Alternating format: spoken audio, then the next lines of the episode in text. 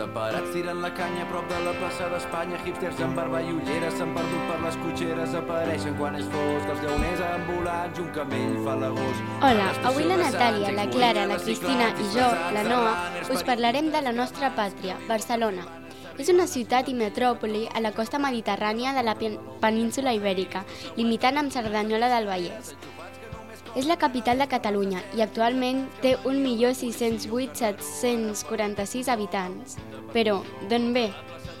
Els orígens de Barcelona es remunten als temps dels romans. Els romans van arribar cap a Barcelona l'any 14 després de Crist. El primer lloc on es van establir van ser els aiguamolls de Montjuïc.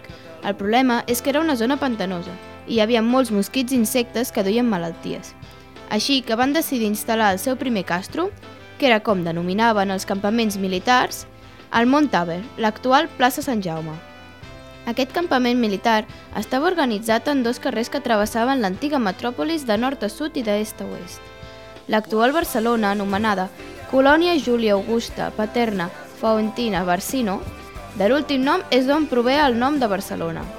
Els anys van anar passant i ara ja en temps de Pere II el Gran es va construir la segona muralla perquè la població havia augmentat molt.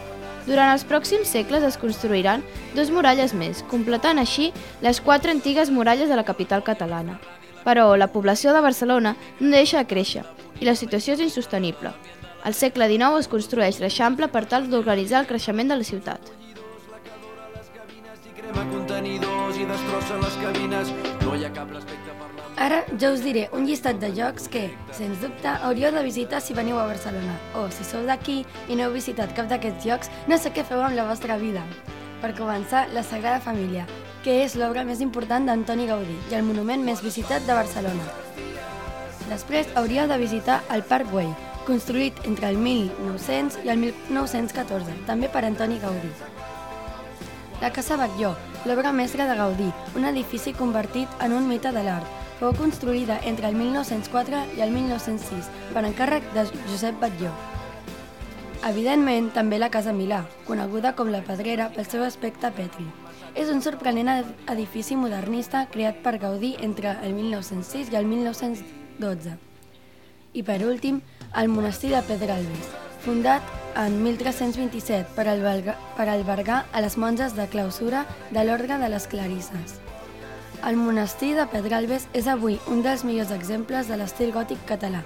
Després, pels interessats, pels interessats al futbol, està al Camp Nou i altres llocs per visitar serien el poble espanyol, la Catedral de Barcelona, la Basílica de Santa Maria del Mar, la Torre Akbar o el Palau de la Música Catalana.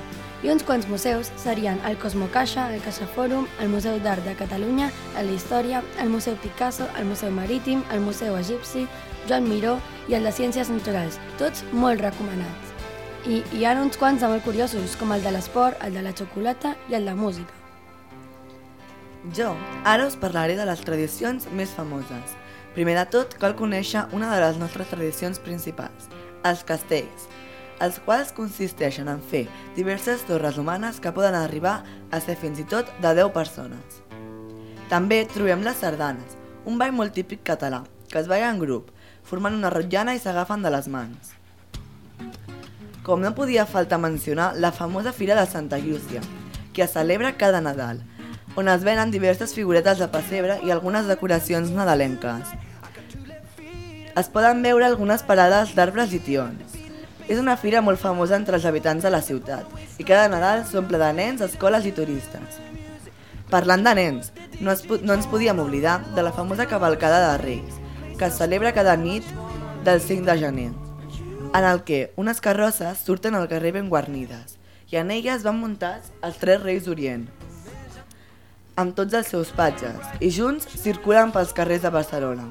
Tiren caramels que els nens dels quals, alegres i contents, els intenten agafar amb les mans i amb bosses de plàstic. Fora del Nadal, ja, també trobem el Carnesoltes, on nens i adults surten al carrer disfressats del seu personatge preferit, per saltar, cantar i ballar. En aquesta festa hi podem trobar des d'un Harry Potter fins a un Teletubby.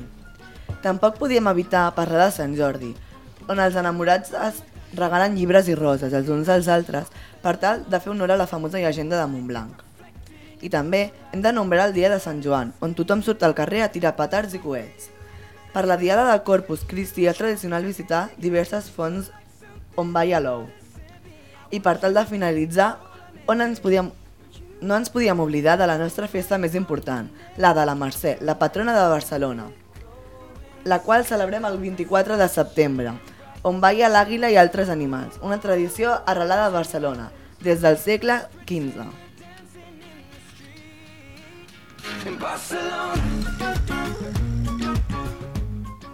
Per finalitzar, parlarem sobre la gastronomia barcelonina. Començarem explicant el pa amb tomàquet, que consisteix en agafar un pa, tallar-lo per la meitat i amb un tomàquet partit es frega per damunt del pa. També està la bococa, que és un tipus de pastís al que li pots posar qualsevol tipus de guarnició. A, a continuació us explicarem els calçots, que són una varietat de cebes tendres, poc bulloses i més suaus que es calcen a mesura que creixen i que es mengen escalivats.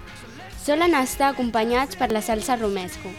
També està la crema catalana, que són unes postres típiques i tradicionals de la cuina catalana. És el dolç català més conegut, fet a base de llet, ous, sucre, que generalment es presenta amb una capa de sucre cremat a sobre. Com no hem parlat de la sanfaina, que consisteix en tallar un, tos, un tros de pebrot molt petit i ceba i courels junta amb la salsa de tomàquet a foc lent. Les begudes típiques són el vi, el cava, el licor i sobretot l'orsata, que està feta a base d'aigua, sucre i xufes mullades i sol ser acompanyada amb fartons. Bueno, doncs aquí la no el nostre programa d'avui. Esperem que us hagi agradat i fins una altra.